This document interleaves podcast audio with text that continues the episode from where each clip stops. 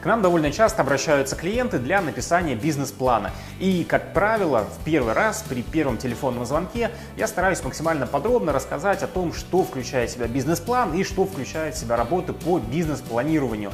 И помимо этого я, конечно же, узнаю общую концепцию проекта. Но устное общение довольно мало, поэтому я всегда отправляю техническое задание на разработку проекта. И буквально пару дней назад я получил такое сообщение от одного из наших клиентов. И по мне так это выглядит как сообщение о помощи.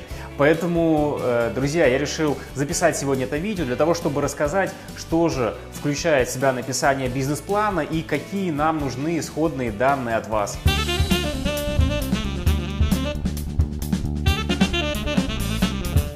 Так, давайте разберемся на примере этого копировального центра, какие исходные данные нужно собрать, сформировать для того, чтобы уже приступить к написанию бизнес-плана.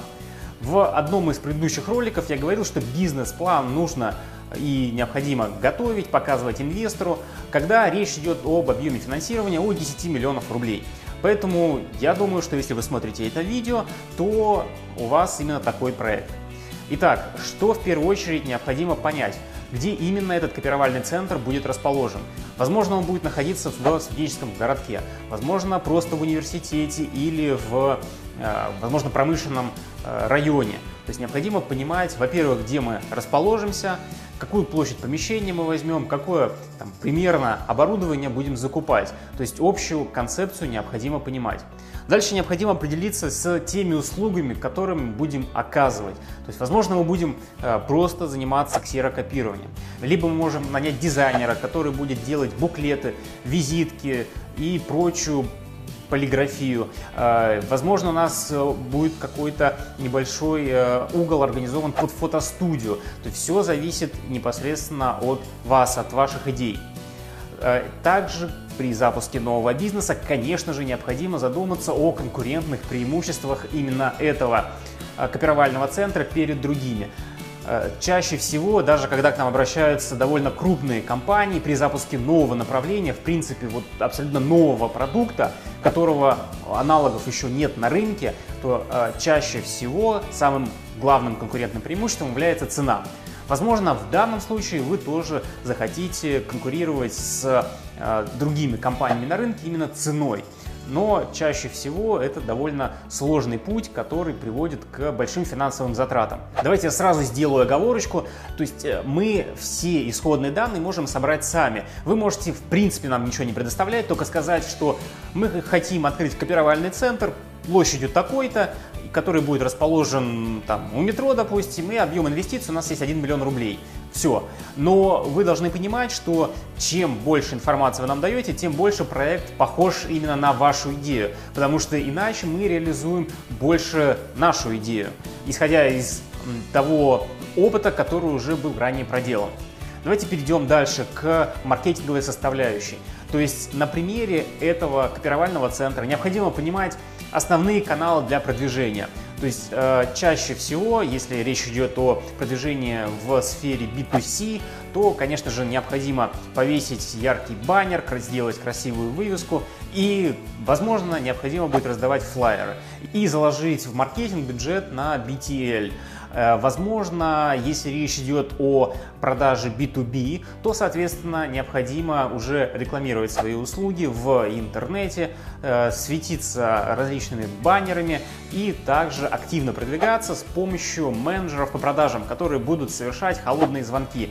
Но все зависит именно от позиционирования компании. Нам очень важно понимать, на каком этапе вы находитесь именно сейчас. Возможно, вы нашли помещение конкретное, поэтому желательно обозначить адрес этого помещения и его площадь. Возможно, вы закупили уже оборудование, набрали команду или сделали какой-то интернет-ресурс. То есть мы сразу же учтем все эти вещи в нашем бизнес-плане. Предполагаемое использование нашего бизнес-плана, куда он, в принципе, может э, в дальнейшем потребоваться. Чаще всего мы пишем бизнес-планы для инвестора, э, либо это какой-то частный инвестор, либо банк, либо в некоторых случаях непосредственно просчитываем финансовую модель для самого предпринимателя, потому что бывает достаточно большой массив данных, который необходимо обработать и понять эффективность всей идеи. И, конечно же, самый важный вопрос – это объем инвестиций. Еще раз к нему возвращаемся. Необходимо понимать общую сумму инвестиций, источники их получения и, главное, условия, потому что в дальнейшем при расчете финансовой модели мы конкретно прописываем условия возврата заемных средств. А теперь давайте рассмотрим наш бизнес-план, который находится в открытом доступе, но он имеет ограниченное содержание. Речь пойдет про бизнес-план хостела. Итак, первый раздел – это резюме проекта. Здесь приводится вся обобщающая информация по проекту, но заполняется уже в самом конце э, бизнес-планирования. В первую очередь, с чего мы начинаем э, бизнес-план, это с анализа рынка.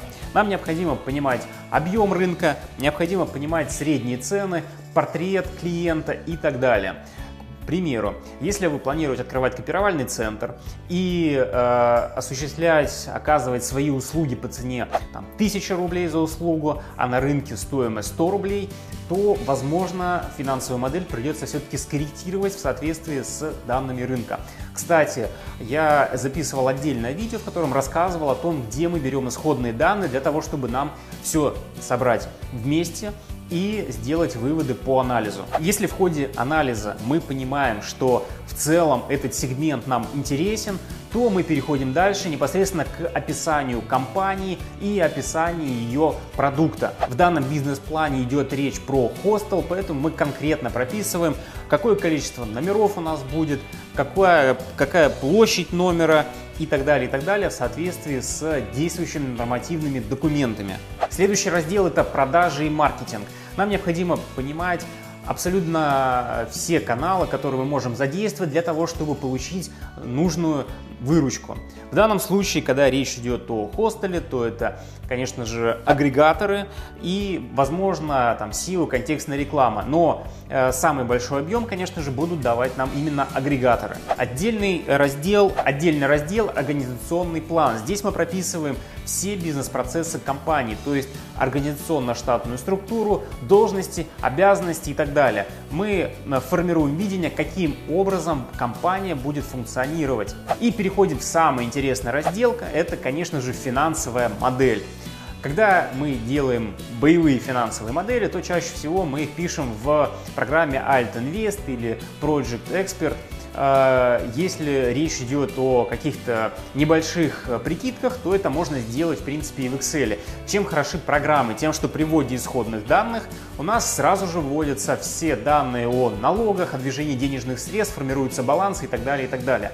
То есть мы видим сразу все данные. Но на первом этапе можно финансовую модель хоть на салфетке составлять. Главное понимать общую концепцию. Вот мы составили финансовую модель. Нам необходимо понять, насколько этот проект нам интересен.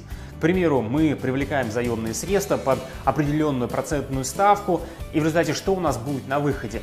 Прибыль предпринимателя вот после проекта какая-то будет сформирована, или мы ничего не получим, и весь проект мы будем работать в ноль, отдавая только деньги по заемным средствам.